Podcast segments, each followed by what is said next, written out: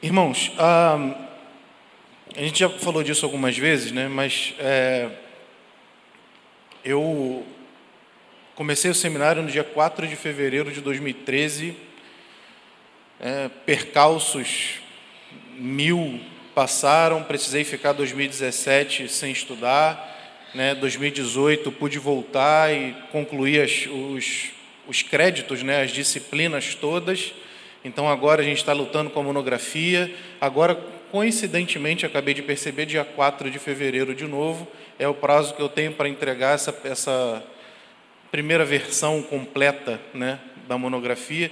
Peço aos irmãos que orem por mim, porque quanto mais eu leio, mais eu vejo que eu sou pequeno, completamente insuficiente né, para as coisas. Mas é, vou dizer para os irmãos que o curso foi muito bom. Né? Foi, foi um momento de muito. Foram anos de, de muito aprendizado, de muito desafio. Né? É, principalmente é, o desafio financeiro também. Né? Eu tenho o prazer de poucas pessoas que eu conheço têm esse prazer, essa, essa, esse privilégio que eu vou dizer agora. Né? É, eu costumo brincar que minha fé ela tem três pilares, né? Jesus primeiro, Paulo segundo e minha mãe terceiro. Minha mãe Santa Mãezinha, como eu gosto de chamar, né? É uma mulher absolutamente fantástica, inspiradora, e eu tenho o prazer de, de dizer que foi ela quem financiou a minha instrução teológica inicial. Né? O Senhor, através dela, fez isso, mas eu sou muito grato a Deus porque ela foi o canal. E eu vou poder dizer isso para o resto da minha vida, né? que os meus primeiros passos dentro da teologia foram financiados por Deus através da minha santa mãezinha, mulher tão poderosa que tem um metro e meio de altura, 50 quilos, é, passou metade da vida sem poder doar sangue porque não tinha peso suficiente. Por incrível que pareça, olhem para mim, queridos, mas o fato é que é, é, é foi realmente assim uma, uma coisa muito é, é, é muito prazeroso para mim. E esses primeiros passos dentro da teologia, né, foram pouco mais de quatro anos ali de, de estudo direto, 88 disciplinas, 40 mil reais de investimento, muita história, muita filosofia, é, teologia para tudo quanto é lado, obviamente, é, muitas quebras de paradigma, muitas aulas saindo, assim, entrando no carro para chorar mesmo, porque mexe com coisa que a gente é, que, que, é base da vida, né? A gente não está estudando é, as leis da física ou os princípios matemáticos, que a gente se convence do contrário em alguma em alguma um silogismo ou qualquer coisa parecida e tá tudo bem, né? Ok, é assim, então vamos embora. A fé não, ela tem, ela dói, né? Quando você sabe que está crendo de maneira errada ou quando você tinha um, um preceito que não é exatamente aquilo e você vê o contrário e aprende o contrário, isso machuca, né? E usando as palavras da minha mãe, eu continuo dizendo que o seminário ele é lugar para quem tem chamado. Né? Ele não é lugar para quem quer só aprender mais. E eu estava falando disso com o Michael ontem no carro. Não é chamado pastoral especificamente, mas assim, é, ah, eu, eu sou professor de EBD, eu gosto disso, é, eu, eu creio que o curso de teologia ele vai me ajudar a ser um professor melhor. Ora, amigo, ora, se Deus está tá, tá, tá mostrando para você, colocando no seu coração que é isso, vai embora. Eu acho que é por aí. Agora, não, estou aqui buscando uma EBD avançada 2.0. Não é lá, porque dói. Dói. Eu vi muita gente se afastando completamente da fé por conta de certas coisas que são ditas lá na desconstrução e que não ficam para a construção depois. Isso é muito complicado. É um curso tenso, difícil, maravilhoso. Né? Eu, sinceramente, não me canso de, de, de ler sobre isso, de tratar sobre isso principalmente por saber que é a revelação do Deus a quem eu amo. E isso é, é, é fantástico, né? é absolutamente fantástico. Se forem pedir para eu dar uma conclusão do que significou o curso para mim, eu vou dizer para vocês que a palavra de Deus de fato se resume em duas ordens que Deus deu, que Jesus deu, né? E nada em toda a Escritura Em tudo que a gente lê de ponta a ponta, caindo pelos originais, lendo os pais da igreja, percebendo como os grandes teólogos da história delimitaram os assuntos.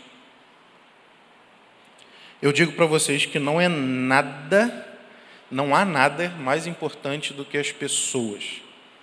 É impressionante como Deus coloca as pessoas em primeiro lugar em todo o processo. Mesmo quando ele está se mostrando severo e punitivo no Antigo Testamento, ou quando Jesus o coloca, é, coloca a figura de Deus como graça absoluta e como ele se mostra aquele amor é, caloroso, confortável, gostoso, a, as pessoas são vem primeiro, as pessoas são a coisa mais importante.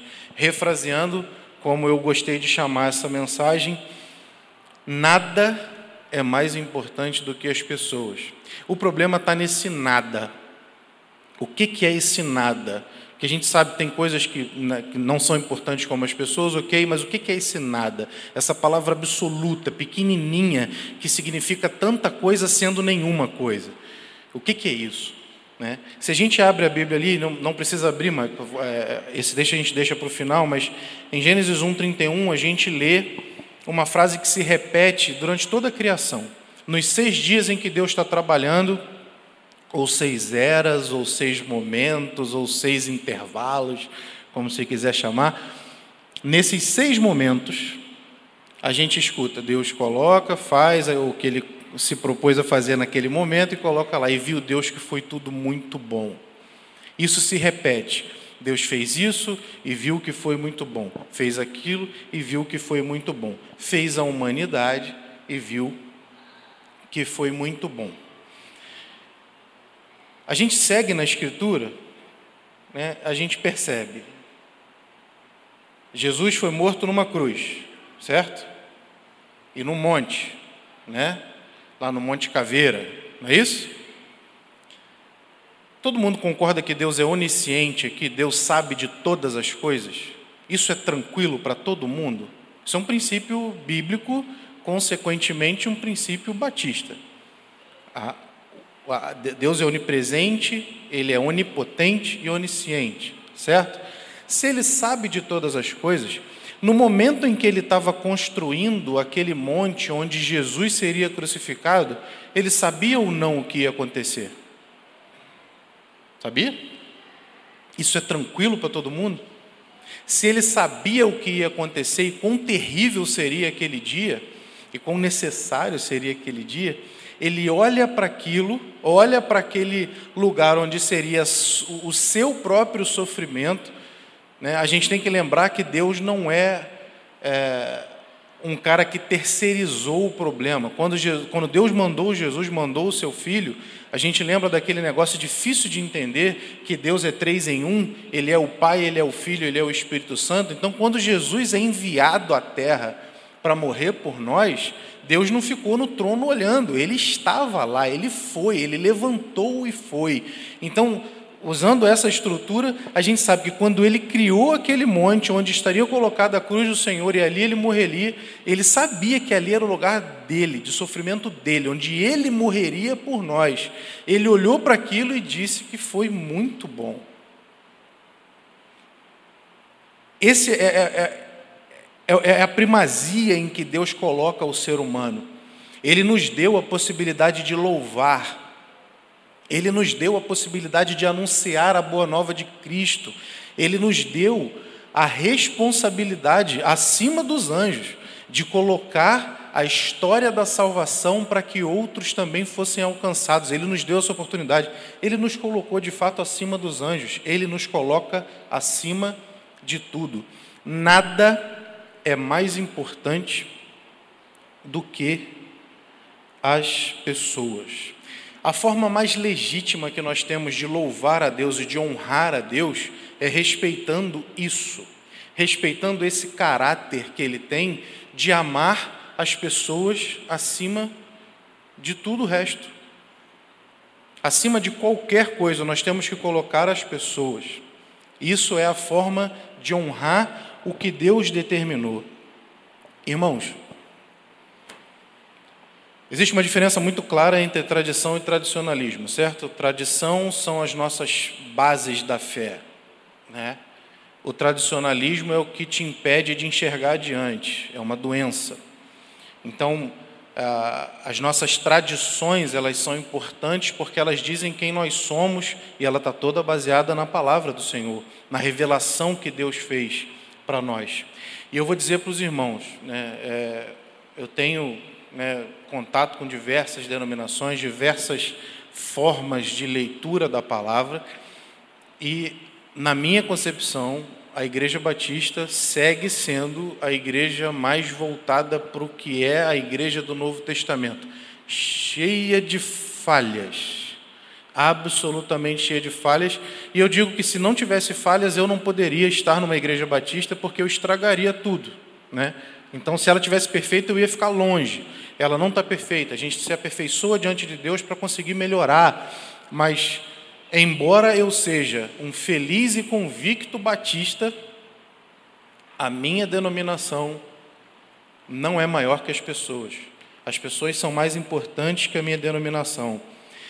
Existe uma batalha que nunca vai ter fim porque elas não falam da mesma coisa. Estou olhando para o Luciano assim com muito amor e e abertura, mas essa batalha está entre a gente tem calvinistas de um lado, arminianos do outro, uma enorme bobagem em que discute-se por horas a fio coisas que não falam da mesma coisa, elas estão falando de coisa diferente, nunca vai dar para concordar, né? Mas eu vou confessar aos irmãos que, como um bom batista, eu tenho a base batista da, da, da dualidade entre as duas coisas. Tem hora que o, o, o que Armínio colocou funciona, Deus é amor puro. Tem hora que eu olho para o que Calvino fala, Deus é soberano, ponto. Essas duas coisas transitam e a Igreja Batista nasceu nesse berço. Ela nasceu nessa, é, nesse burburinho de ideias. Essas duas coisas nunca ficaram. Estou falando besteira, você me ajuda aí.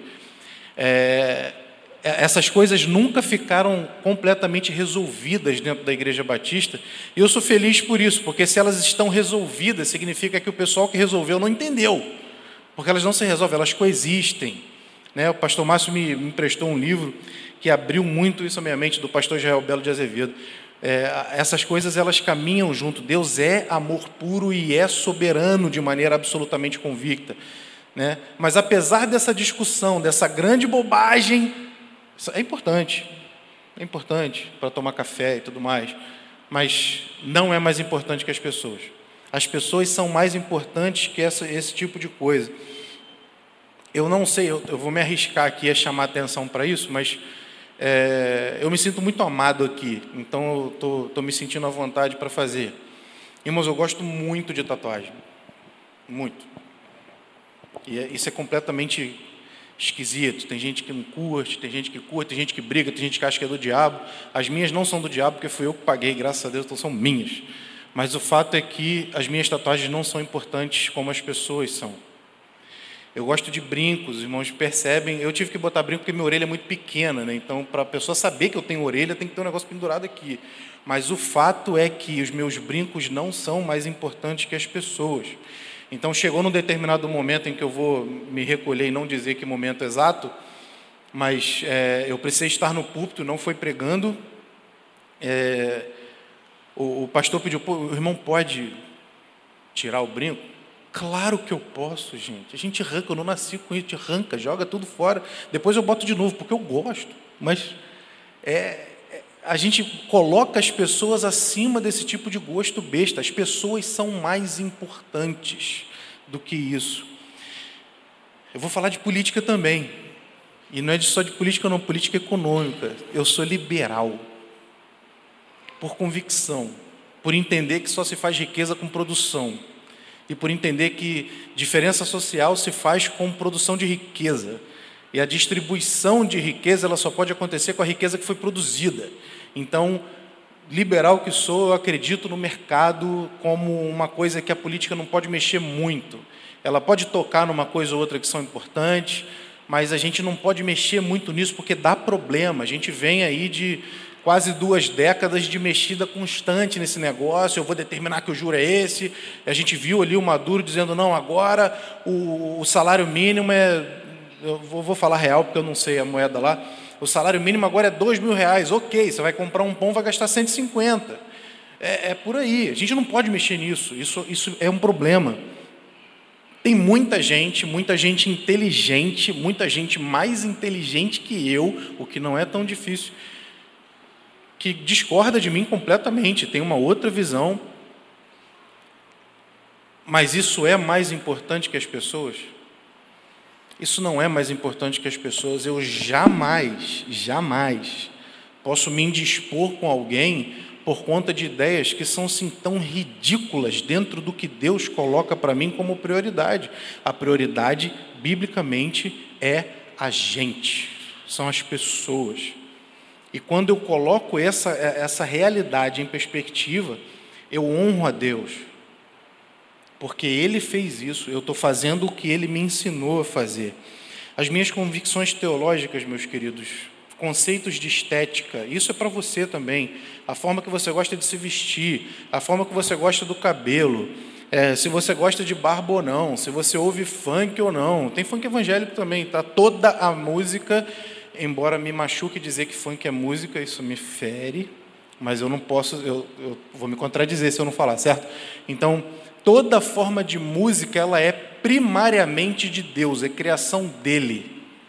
O diabo pode tomar isso aí, copiar o negócio e falar um monte de besteira nessas letras horrorosas que a gente vê. Ok. Agora, toda forma de louvor legítima, bíblica, ela é uma forma de louvor aceita, agradável a Deus, porque ela parte daqui, ela não parte do que eu estou fazendo com as mãos ou com a voz.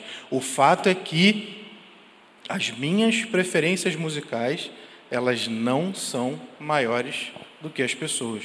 As pessoas são mais importantes. Repetindo, nada, nada é mais importante do que as pessoas. Aí eu vou te pedir para abrir a sua Bíblia aí. O Michael vai colocar ali na, na tela também. Mateus 22, de 34 a 40. Esse é o final da mensagem, tá, irmãos? 23 minutos.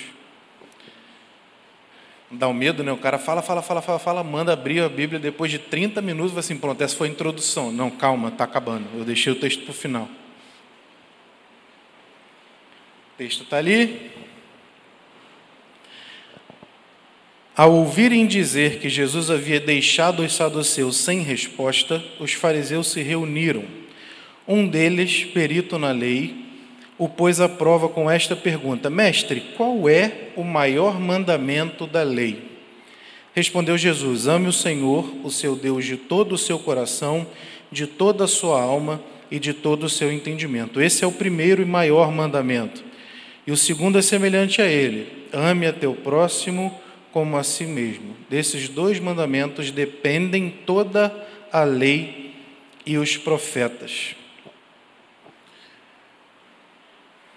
Amar a Deus sobre todas as coisas é uma ideia absolutamente atraente, é bonito a gente dizer, a gente olhar para dentro e ter convicção de que eu amo a Deus sobre todas as coisas. Amar a Deus sobre todas as coisas, irmão, significa colocá-lo à frente de tudo, inclusive das pessoas. Isso tem um preço. Né? O, um muçulmano que se converte, por exemplo, ele coloca o amor a Deus maior do que o amor que ele tem à própria família, porque quando ele aceita Cristo como Salvador, ele traz vergonha para a casa dele. Esse é um conceito que a gente nunca vai entender porque nós trabalhamos com outra lógica. Nós somos filhos da Grécia, a gente pensa em dualismo. Não, eu, eu, eu o, que é bem, o que é bom para mim, o que é prazeroso para mim, o que é danoso para mim, o que me dá problema. Né? Eu penso em mim, é um processo de individualismo que exacerbou depois aí com o iluminismo. Né? O indivíduo ele é importante para si, então ele cuida do interesse dele primeiro. Né? Aí vem os liberais que eu também critico e falam: não, a menor minoria é o indivíduo. Muito bonito isso. Mas quando a gente fala que, eu, que ama a Deus sobre todas as coisas, amar a Deus sobre todas as coisas é colocá-lo acima de nós mesmos, acima do que é confortável para a gente É colocar o que ele diz acima do que a gente pensa, porque misericórdia, Senhor, a gente não pensa como ele pensa ainda. E a gente vai caminhando para isso, mas a gente não consegue chegar lá.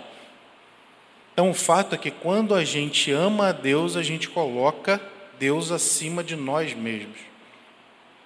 Indo para baixo. Amar as pessoas como nós nos amamos.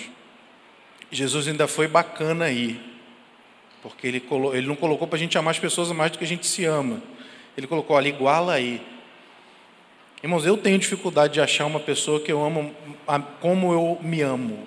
Né? Eu, eu tenho tanto cuidado com o outro como eu tenho comigo. Isso é muito complicado de fazer. E quando eu olho para uma pessoa que é completamente diferente de mim, quando eu olho para um cara, como nós vimos lá ontem, né? Uma menina que está com a roupa toda esquisita, o cabelo metade raspado, a outra metade um chanelzinho para o lado, e vermelho, cor de fogo, e falando um linguajar esquisito. É difícil amar essa pessoa, ela é esquisita, ela é diferente de mim, ela é estranha. Tá? Tudo que é diferente de mim é estranho a mim, é diferente. Quando eu olho, por exemplo, para um, um, cara, né, vamos colocar dentro do, do que a gente está vendo aí de mais doloroso na rua, a gente olha um vídeo de um meliante que tentou fazer um assalto e foi pego pela população e está tomando uma sova violenta, e a gente fala, bem feito, a nossa justiça é essa. Né? Hipócrita é quem nunca diz que nunca sentiu isso. Todo mundo já sentiu isso, irmãos. Todo mundo que já teve pelo menos um contato mais próximo com a violência sente um certo regozijo, um certo senso de justiça quando a gente vê um cara, né, como o nosso presidente chama lá, um vagabundo, tomando uma sova da população. Irmãos, isso não é um comportamento cristão. A gente ama o outro como a gente se ama. Ah, mas ele, ele fez problema. Cara, existe lei. Tem uma coisa chamada lei. Que ele quebrou, você não pode. Se você quebra a lei, você fica como ele. A lei tem que estar ali. Ah, mas a lei não funciona. Cara, a gente vota melhor, a gente estuda melhor para poder instruir os nossos filhos a votar melhor, a gente luta contra o sistema, a gente vai para a rua, a gente faz o que tiver que fazer, mas a gente não quebra a lei. A lei está aí. Então, quando a gente olha um rapaz, uma moça que cometeram algum delito, tomando uma sova e acha isso bonito, isso é uma prova cabal de que a gente não ama o próximo como a nós mesmos. E dois mandamentos, irmãos. Amar a Deus sobre todas as coisas, amar ao próximo como a nós mesmos. E Jesus fala que a lei e os profetas, ou seja, a base da fé judaica toda, está dependendo dessas duas coisas. Se você cumpre toda a lei, se você faz os cerimoniais, se você entrega o seu dízimo, se você vem na EBD, se você é, oferta né, é, pra, compra lá o almoço do irmão para ajudar a irmã lá, e todos vamos fazendo. Ele comentou comigo aqui que ele está emocionado porque tem um monte de gente já procurando. Irmãos, vão lá, tem que ir lá. A gente tem que colocar, tem que se desprender, a gente tem que investir em pessoas, a gente tem que amar mais as pessoas. O fato é que não adianta a gente fazer tudo isso e a gente não ter as pessoas, o nosso próximo, no mesmo nível de amor que nós temos por nós mesmos. Esse próximo é o cara que está aqui dentro? Também. Também, óbvio. Né? Eu vou chamar de irmão Pichuim, porque eu acho que é mais fácil de achar. O irmão Pichuim é meu próximo. Eu amo esse cara. O irmão Celito, cadê? Ele estava aí. Ali. Meu próximo. Amo esse cara. Estou me esforçando para amar como eu me amo. Não é realidade. Não é. E é a força. O grande problema, irmãos, é que no nosso costume dentro da igreja, no nosso conforto aqui e nas lutas que a gente tem aqui dentro, a gente gosta da ideia de amar a Deus sobre todas as coisas. Da ideia.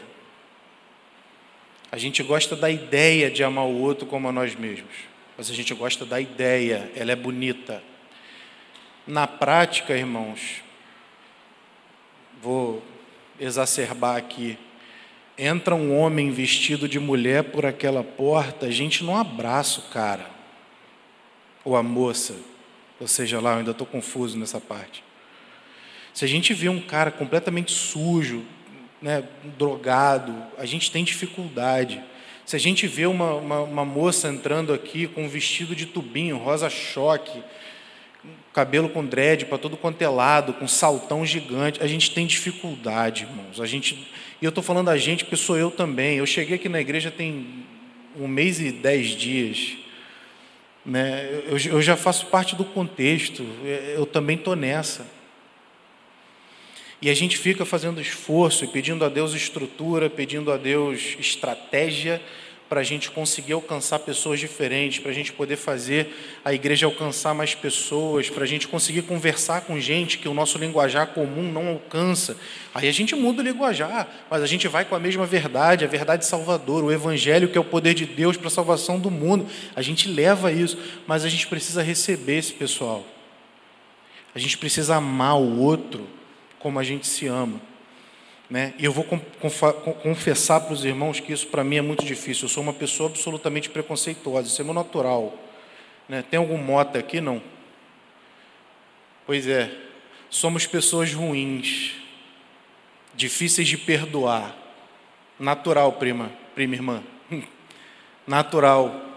Isso, isso é uma coisa que me, me dói, como é que esse cara que tem uma dificuldade absoluta em perdoar, que sempre olha para o outro desconfiado antes de qualquer coisa, para mim o outro sempre, no meu natural, Deus está mudando isso, louvado seja o nome do Senhor, mas a gente olha para o outro sempre assim, ele está errado antes de qualquer coisa, ele não é legal, ele vai me machucar. E eu me protejo, eu levanto um escudo.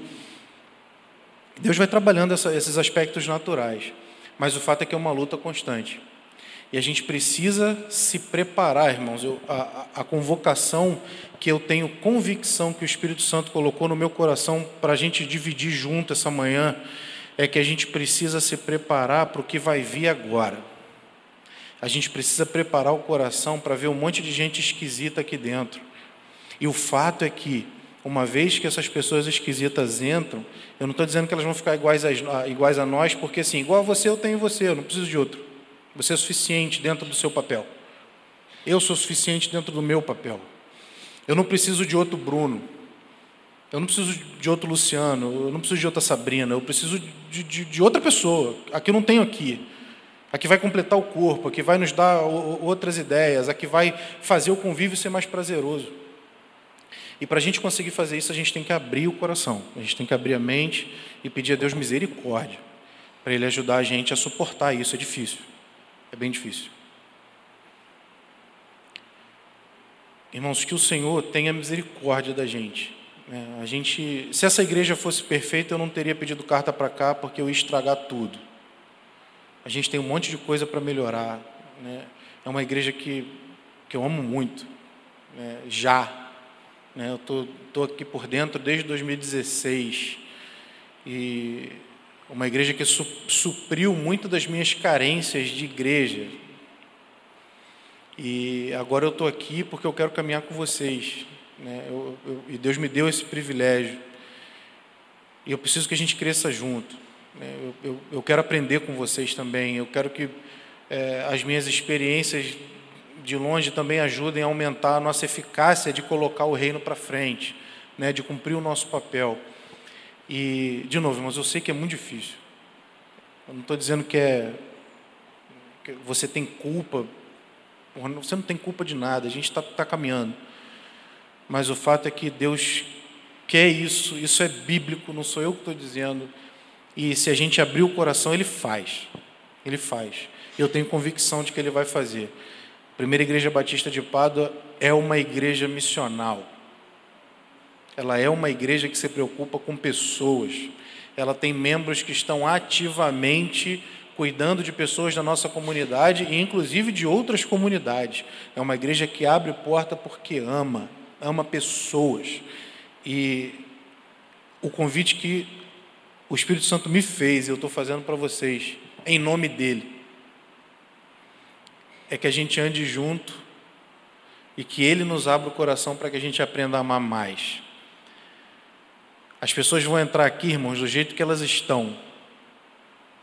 Se for um cara que usa droga todo dia, ele vai entrar aqui e vai continuar usando droga todo dia. Se for um homem que tem implantes de seio, ele vai continuar com os implantes de seio dele. Ele usa vestido, ele vai continuar usando vestido, mas aqui dentro, aqui com a gente, andando com a gente, sendo amado pela gente. Aquela menina que está com 13 anos e tem seis filhos, ela vai ser amada pela gente, ela vai continuar andando do jeito que ela anda, mas ela vai aceitar Jesus aqui dentro, porque ela vai ouvir a palavra e a fé vem pelo ouvir e ouvir a palavra de Deus. No momento em que ela ouvir, o Senhor vai entrar no coração dela e aí Deus transforma o coração, aí Deus muda a roupa, aí Deus tira os implantes, aí Deus faz a transformação que Ele quiser, mas a pessoa tem que estar aqui dentro, andando com a gente, sendo amada pela gente. Há um sonho, irmãos, um, um sonho eu não, eu não quero crer que é um sonho distante, mas é um sonho que um adolescentezinho que está com problema com droga e não consegue contar para os pais e precisa de ajuda, ou conta para os pais e os pais o refutaram, ou enfim, qualquer estrutura em que ele queira ajuda, ele vai olhar para a PIB ali embaixo e Cara, eu vou ali porque ali é seguro para mim. Eu quero ir ali. Eu quero que uma menina que perceba as suas inclinações sexuais para o homossexualismo e que comece a ter confusões e que precise de ajuda e que a família jogou fora ou que não tem nem coragem de contar para a família, o sonho é que essa menina ela olhe ali para a nossa igreja tenha vontade de entrar, porque ali é seguro para ela, aqui é seguro para ela, aqui ela vai ser amada, aqui ela vai ser compreendida, aqui ela vai ser discipulada, aqui em nome de Jesus ela vai ser salva, vai ser transformada e vai ser mais um exemplo do poder de Deus. O Evangelho é o poder de Deus para a salvação do mundo. Amém, irmãos? Não é fácil, não é fácil não, mas a gente consegue. O Criador do mundo está aqui. O Criador do mundo lidera as coisas. E a gente faz isso acontecer. Amém? Eu acho que sou eu que vou despedir a congregação, não é isso? Cadê? É isso? Eu vou fazer isso então. Né? Então vamos lá. Que privilégio, gente, para mim. Nossa, me sentindo feliz aqui. Fiquem de pé comigo então. Vamos fazer uma oraçãozinha. Vamos pedir a Deus para ter misericórdia da gente, para ajudar a gente a a caminhar dentro dessas verdades que são dolorosas, irmãos. É, não é uma mensagem feliz. E eu pedi a Deus para mudar. Confessando aqui, quarta-feira eu falei com Deus, Senhor, dá outra coisa. Me deixa falar bonito, assim, ser feliz. É, não veio, né? Então, é isso. Senhor, nós te louvamos porque o púlpito é seu a palavra é sua, a voz é sua, a palavra é sua, a revelação é sua, o nosso louvor é seu, o nosso amor é seu, o nosso reconhecimento vai para ti, de que nós não temos condições de andar sozinhos. A gente não sabe fazer as coisas, a gente não sabe orar, a gente não sabe amar o outro como a gente se ama, a gente não sabe te colocar acima de todas as coisas. Existe um desejo, Senhor, muito grande no nosso coração da gente conseguir fazer isso muito grande, uma angústia que machuca, e a gente não sabe para que lado andar. Mostra a gente como fazer, Senhor. Coloca um amor avassalador no nosso coração pelo Senhor, de forma que nada mais seja importante além do que o Senhor quer que a gente faça, da missão que o Senhor deu. Coloca a gente um amor tão grande pelas pessoas ali fora, Deus, que a gente não enxergue nada, como o Senhor mesmo. Jesus andando no meio das multidões, ele não enxergava a multidão, ele enxergava indivíduos. Ele percebia pessoas, ele percebia Lázaro na árvore, ele percebia a mulher do fluxo de sangue. Ele não estava ligando para a multidão exatamente, ele estava lidando por cada um individualmente. E nós queremos, ó Deus, muito aprender a amar individualmente, a amar as pessoas que estão lá fora, a mostrar para elas que existe uma diferença aqui dentro que elas não sabem explicar e está tudo bem, porque a gente também não explica. A gente não sabe falar. Mas eu te peço, Deus, em nome de Jesus, e a tua igreja está agora de cabeças baixas, pedindo misericórdia, Senhor. Ensina a gente a ser igreja, ensina a gente a, a, a, a ser portadores do teu evangelho, que é o poder de Deus para salvar o mundo. Nós te louvamos, ó Deus, pela missão que o Senhor nos deu. E agora eu te peço, nos capacita para realizar a tua obra, segue caminhando com a gente mostrando a gente o que fazer. para que essa igreja aqui, Senhor, ela se torne um porto seguro para todos os aflitos do lado de fora. Ajuda a gente, ó Deus, a olhar com os teus olhos.